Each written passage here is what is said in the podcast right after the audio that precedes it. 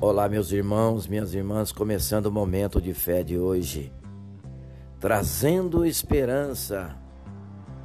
Lamentações, capítulo 3, versículos 21 e 22, que diz assim: Todavia lembro-me também do que pode dar-me esperança. Graças ao grande amor do Senhor é que não somos consumidos pois as suas misericórdias são inesgotáveis.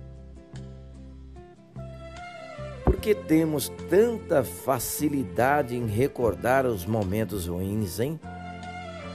Infelizmente, essas memórias podem nos impedir de avançarmos em algumas áreas da nossa vida. Essa armadilha pode nos levar a uma espiral de pessimismo e ingratidão para lutarmos contra isso, temos que nos esforçar em lembrarmos dos bons momentos.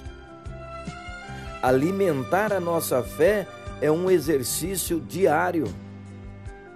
E não há melhor forma de fortalecermos a nossa fé do que recordarmos o que Jesus já fez por nós. Traga à sua memória tudo o que Deus já fez por você. Leia a palavra e veja as maravilhas que Deus já operou a todos aqueles que creem nele. Persiga as suas promessas, aqueça o seu coração e volte-se para o alvo que é Jesus Cristo. Crie o bom hábito de agradecer, busque em sua memória o que Deus já fez por você. Creia, Ele fará coisas maiores. Vamos falar com Deus agora, fale com Ele.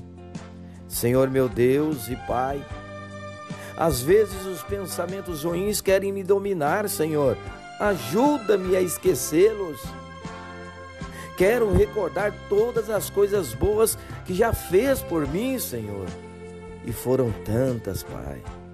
Sou grato a Ti por não me abandonar de forma alguma. Em nome de de Jesus. Que assim seja. Amém.